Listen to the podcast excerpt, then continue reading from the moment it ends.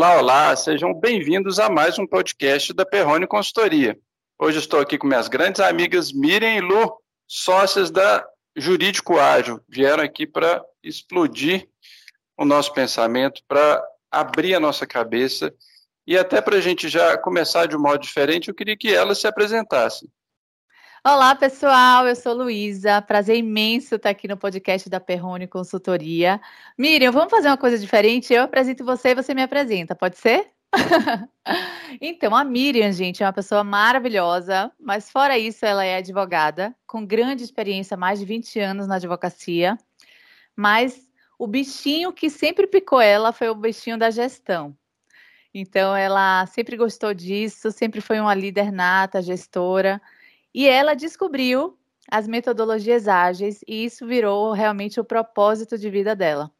A gente se conheceu, inclusive, quando a gente pa participou de um curso de metodologias ágeis para o direito. Então a gente se conheceu nessa mesma nessa mesma sintonia, né, Miriam? Então a gente foi foi contaminada, contagiada com isso e hoje estamos aqui na Jurídico Ágil, amando o que a gente está fazendo e levando a agilidade para o mundo do direito. Agora é com você, Miriam, quero ver, hein?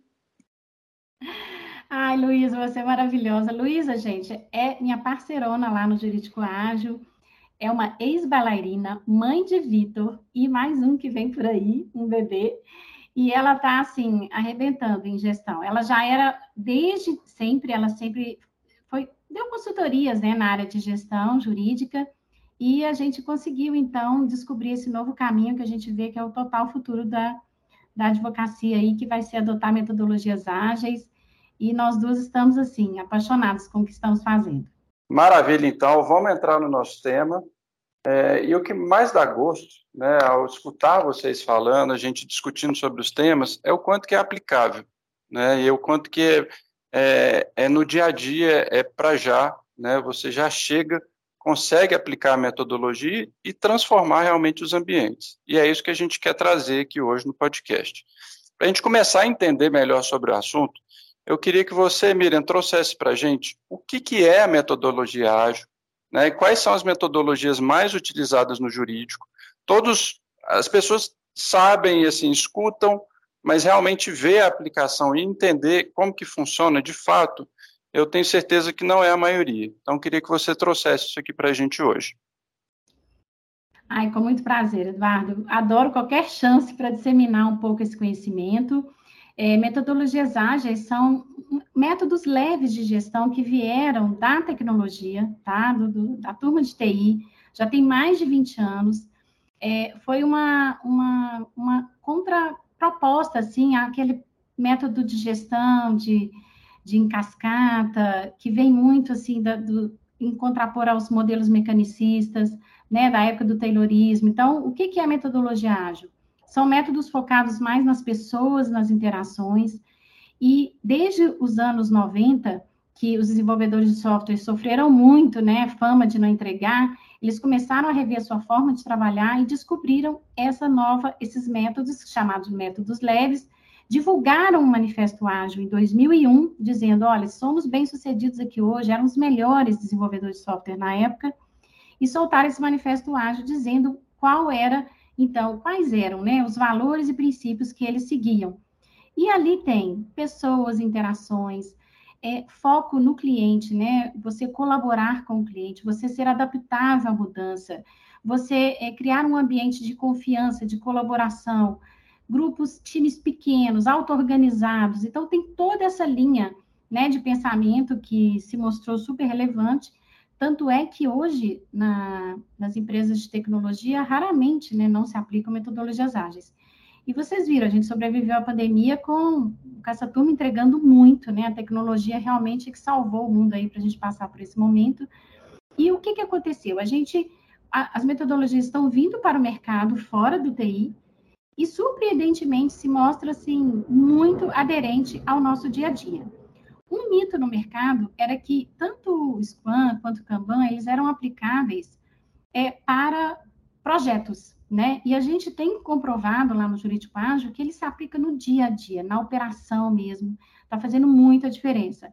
E eu já falei aqui, então, de Scrum e Kanban, porque essas são as duas metodologias ágeis mais utilizadas no mundo, né? De, de 100% das organizações ágeis, 85% adotam essas duas metodologias, e normalmente as duas em conjunto, ou só uma ou só outra. E todas as, as duas estruturas são muito leves, elas são pouco prescritivas, elas têm uma natureza científica um pouco diferente, como se diz, o Scrum é um framework, é, e o Kanban é um método, né? Então, ele realmente tem algumas políticas, algumas práticas, mas para vocês imaginarem na prática o que seria isso, né? O que seria você aplicar um Kanban? Kanban não é aquele quadro que o pessoal coloca post-it e tal, mas a gente mostra para o pessoal o seguinte: olha, não é que você tem um Trello, não é que você usa um planner que você está realmente adotando o método Kanban. Então, a gente ensina para os times jurídicos a realmente aplicar um método Kanban em algum desses quadros digitais. Nós não, não temos, assim, nenhuma plataforma fixa, qualquer quadro digital serve para a gente aplicar. E a gente tem mostrado para os times que o que, que o, o Kanban traz? Uma transparência, uma agenda única para os times. Todo mundo coloca tudo o que tem para fazer ali. Você tem que realmente focar em entregas. Você deixa de ser um microtarefeiro, acaba o individualismo, né? as pessoas colaboram.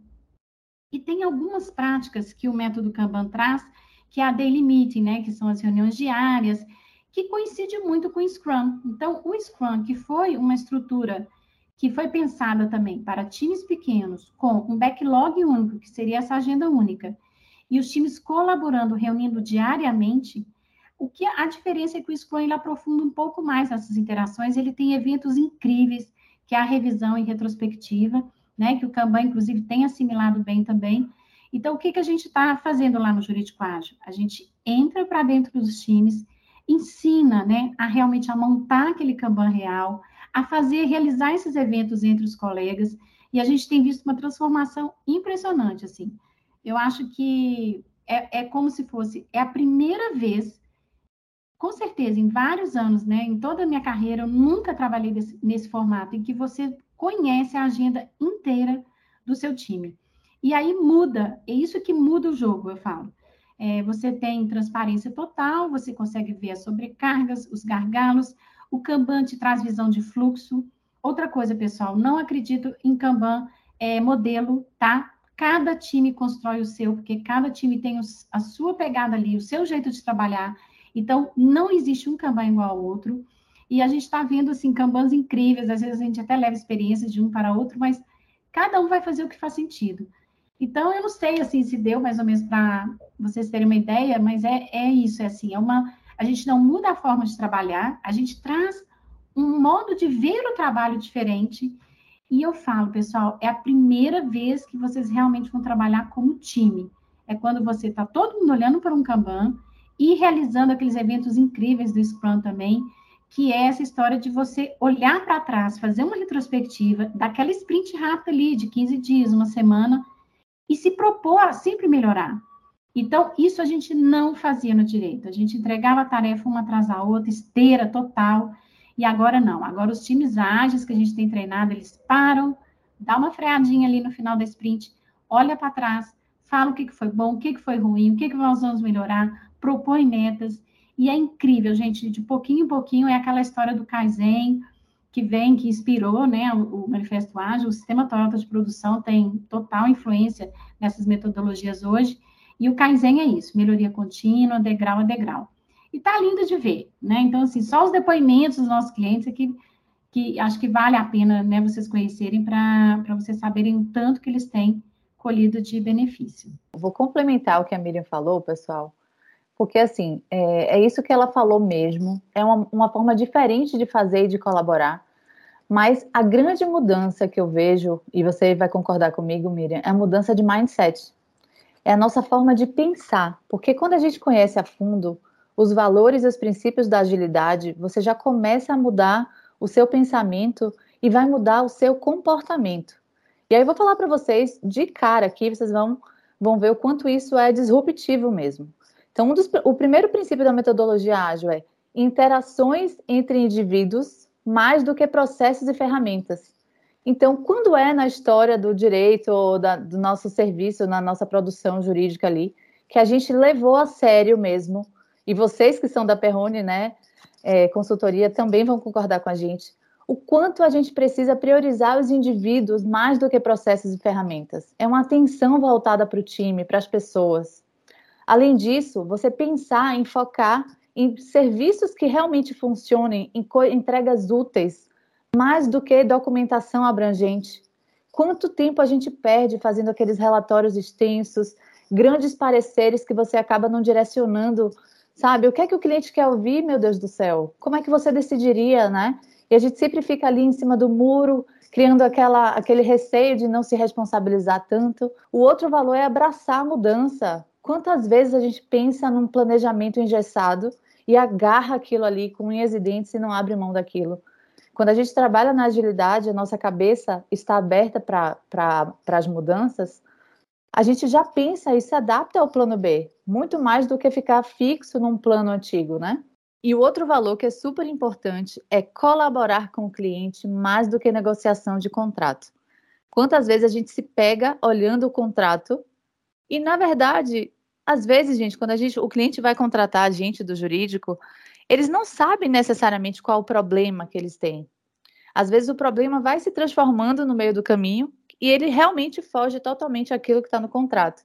Mas na agilidade, você precisa colaborar sempre, colocar o cliente no centro da sua estratégia para que você é, satisfaça o cliente acima de tudo e não fique se prendendo àquilo que você negociou no contrato. Então, só o mindset desses quatro valores e ainda mais os princípios que são destrinchados desses quatro valores já começa a mudar o nosso próprio comportamento.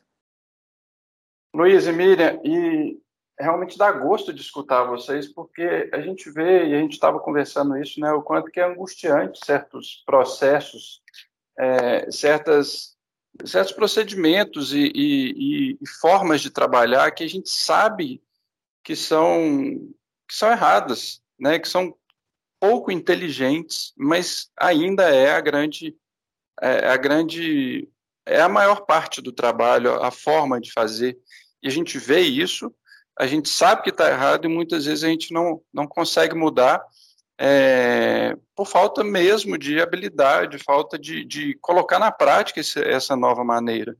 É, e, e, como você traz muito, Miriam, assim, é simples, né? Parece tão, tão básico quando a, a coisa acontece, mas realmente tem uma, uma mágica.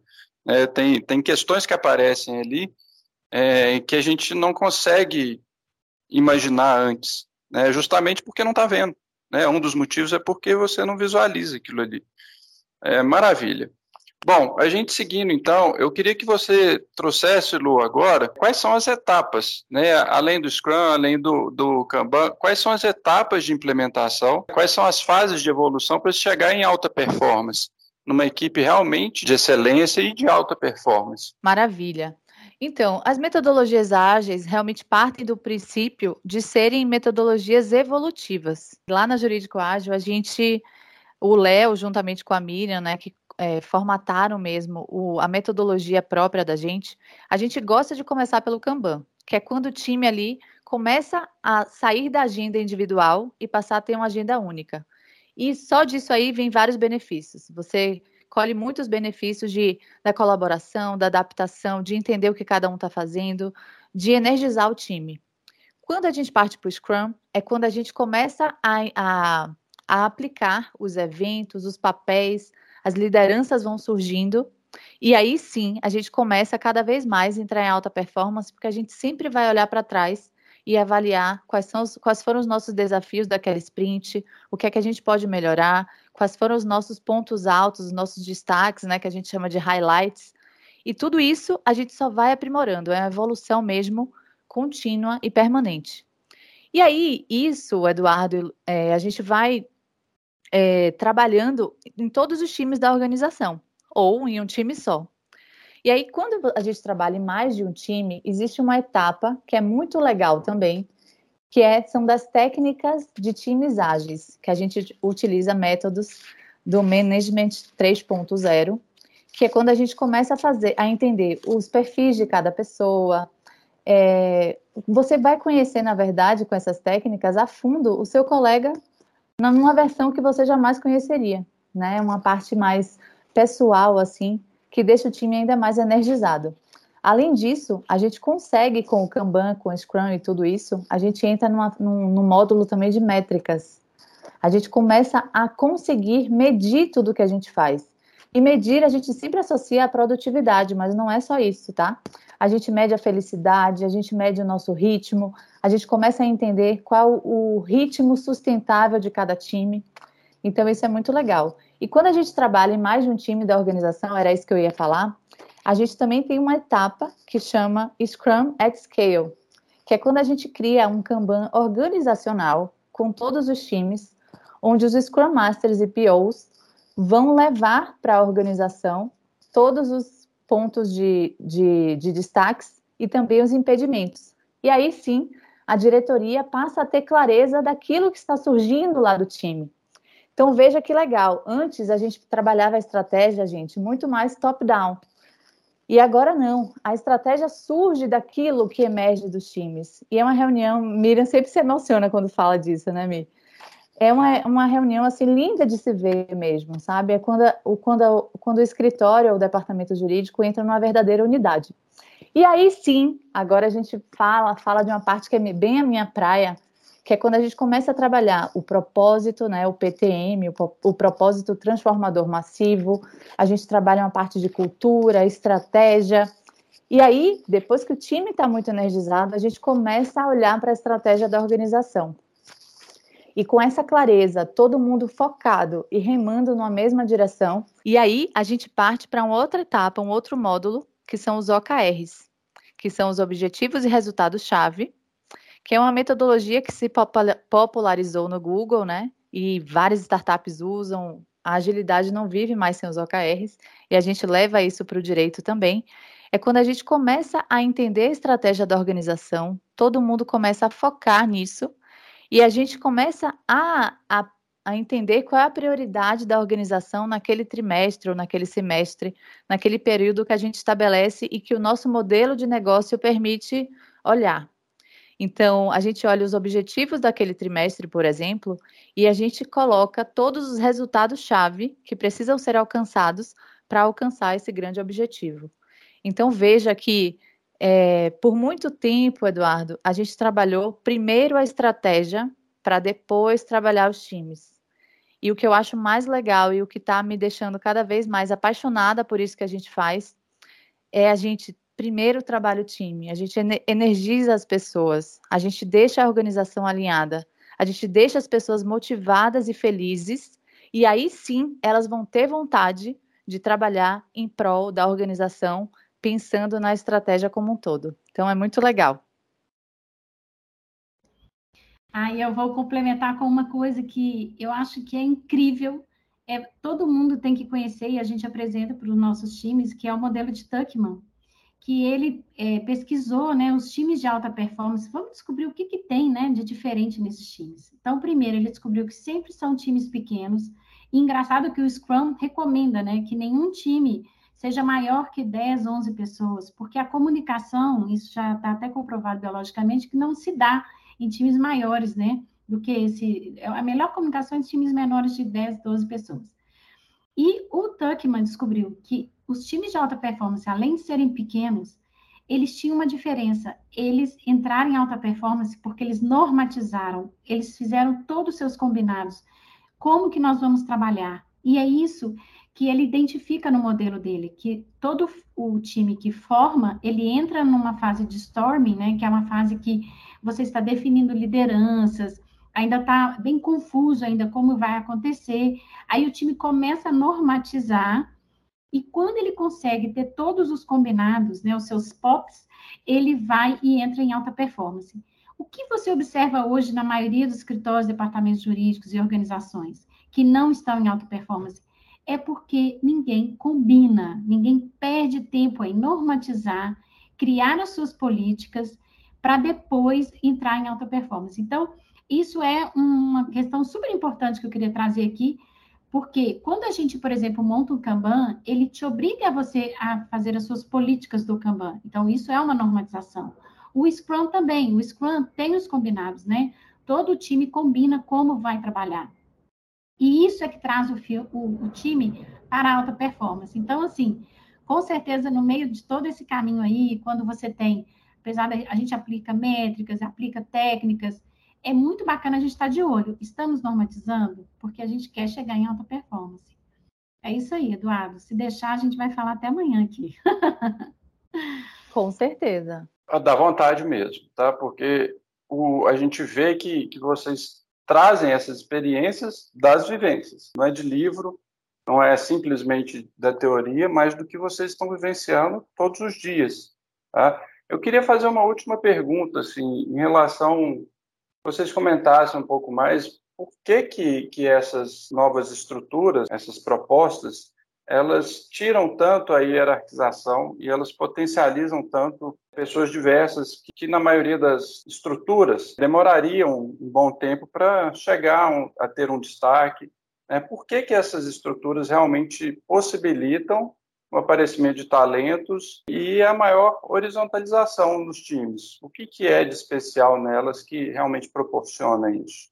Eu entendo que é porque você, pela primeira vez, você forma times de verdade. Né? O Scrum, o que, que é? O Scrum é aquela é, tática de defesa do rugby, em que os jogadores todos se formam e se apoiam uns aos outros, né, nos ombros, assim, para formar aquela célula ali de defesa. Então, o Scrum é exatamente isso, todo mundo trabalhando junto para entregar aquele backlog, aquele, aquela agenda né, imensa de tarefas e tal. E por que que dar certo? Por que que você acaba tirando um pouco essa verticalização? Porque os times, eles têm essa agenda única e apesar de ter um mais sênior, um mais júnior, as pessoas se conectam e começam a sentir o quê? Gente, a humanidade, na verdade, ela nasceu para trabalhar em coletivo, em grupo, né? O homem, eu falo que isso é, é simplesmente uma volta ao que a gente tem de mais humano, que é trabalhar em grupo né? E a gente tinha perdido essa conexão. Então, por isso que eu, eu falo que é tão fácil aplicar um Kanban, porque as pessoas, na verdade, se conectam ao que é realmente humano. Porque estava desumano era a gente trabalhar em caixinhas, cada um sozinho. E pode ser em casa ou presencialmente na empresa, está todo mundo na caixinha. Né? Só ele que sabe o tanto de e-mail que está parado na caixa de entrada dele, com um monte de consulta, o tanto de prazo que está na agenda dele lá nas plataformas de controle de processos que ninguém vê. Então, dá aquela impressão, você nunca sabe o que, que o outro está fazendo. Então, é por isso é que está sendo tão fácil, porque, na verdade, o que é mais humano é trabalhar nesse formato e não nesse atual. E uma coisa que, que também é interessante é que um dos princípios da agilidade é a auto-organização dos times. Então, a ideia é que, apesar do software de gestão estar tá lá com a tarefa atribuída a Miriam, quando a gente joga na, na, no Kanban, por exemplo, o time passa a ser responsável pelas entregas de todo mundo. Então, não é mais a responsabilidade da Miriam, às vezes é ela que vai fazer, de fato. Mas nada impede de que o time também interfira, é, contribua, acrescente. Então, isso que é muito legal, tira o peso dos gestores de ter que ter aquele formato do comando e controle, que é o que a gente está acostumado, né? O, o, líder fala o que tem que fazer e a, a equipe simplesmente obedece. Nos times ágeis é, é diferente. O time se responsabiliza pelas entregas de valor que eles precisam entregar. Então, isso já permite é, uma grande abertura para o time, uma grande responsabilidade para cada um. E, e as, as reuniões diárias também, naquele alinhamento de 15 minutos. Vocês não sabem a mágica que você estava comentando, Eduardo, que acontece quando você olha ali, olho no olho, todos os dias para os seus colegas. Isso, isso te deixa aberto para participar. Você, você entende que você tem voz ativa. Você entende que aquilo que você faz tem uma utilidade. Você não fica mais alheio e com a cabeça baixa, cumprindo o seu prazo e simplesmente entregando. Você agora está, está preocupado com a entrega final e preocupado principalmente se aquilo está agradando ou não o cliente. Então, tudo isso ajuda muito a desconstruir esse modelo mecanicista e hierárquico, um organograma muito mais circular, todo mundo com as decisões descentralizadas, as decisões são negociadas a depender da, da necessidade, das habilidades de cada um, e isso é lindo de ver na prática. Realmente a vontade é de ficar aqui até o resto do dia. Mas para a gente fechar aqui, é impossível ter sucesso em todos os casos, a não ser que eu esteja errado. né? Mas com certeza tem organizações que vocês chegam e que o resultado vem, tem outras que o resultado vem, mas depois se perde, tem outras que realmente o resultado não, não acontece, tá? Mas me corrijam, tá? Caso eu esteja errado.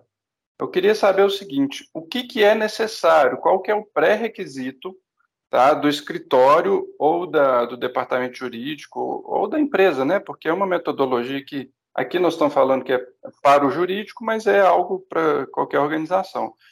O que que, a, o que que as empresas, os departamentos precisam ter de pré-requisitos para que realmente a mudança aconteça e perpetue? Miriam, eu conto ou você conta para ele? A verdade. É, a verdade, contar, Eduardo, é que a gente teve, assim, de verdade, 100% de aprovação de tudo que a gente fez em todos os times. É claro que cada time tem sua peculiaridade, seu DNA, mas é incrível a aderência às metodologias ágeis têm para o direito também, né? Para os trabalhadores do conhecimento.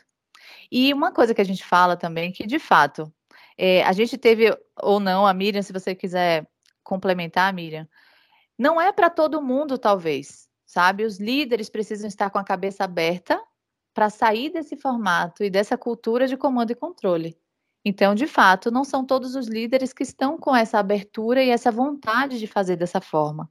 Mas vou te falar que ainda aqueles que têm um pouco mais de resistência, quando começa a ver os benefícios práticos, quando começa a ver o seu time trabalhando em colaboração, quando ele começa a parar de ter que controlar o que tá, todo mundo está fazendo e aquilo já está muito claro e transparente, isso vai é, desbloqueando de certa forma, vai abrindo a cabeça e vai tendo essa aderência que a gente vê que é tão, tão bacana. Essa que é a minha resposta também. É, precisa só de um líder, Eduardo, com essa visão de falar assim, gente, tem que melhorar, dá para melhorar, sabe? É aquela pessoa que não está acomodada no sistema atual. Todo mundo sabe, todo mundo está incomodado, né? Que isso não está certo, isso tem que melhorar. Então, ele vai vendo, vê que também as metodologias são leves, não é nada que vai impactar muito. Então, é sempre assim: precisa de um líder com essa visão para levar isso para o time, porque é o que a Luísa falou, não falha. Realmente é muito fácil e o Kanban veio para ficar, o Scrum é incrível no sentido de trazer uma visão de time de, sabe, entrar em melhoria contínua. Kaizen, com certeza. Miriam, Luísa, muito obrigado. Foi um enorme prazer recebê-las. Não vejo a hora da gente gravar o volume 2 e o 3 é, e ver isso na prática e que várias organizações escutem e apliquem. O mundo está diferente, a gente não precisa repetir isso. Né, e realmente precisa de, de uma adaptação e fica claro o quanto que vocês trazem é, possibilidades para um, um mundo mais leve, mais efetivo, mais humano né, e mais unido entre as pessoas. Muito obrigado e até a próxima. Obrigada, obrigada, Eduardo. Obrigada, prazer imenso estar aqui com vocês. Tudo de bom. Esse foi o podcast da Perrone Consultoria. Acompanhe nossas redes sociais e fique por dentro de todas as novidades, oportunidades e artigos sobre o mercado jurídico.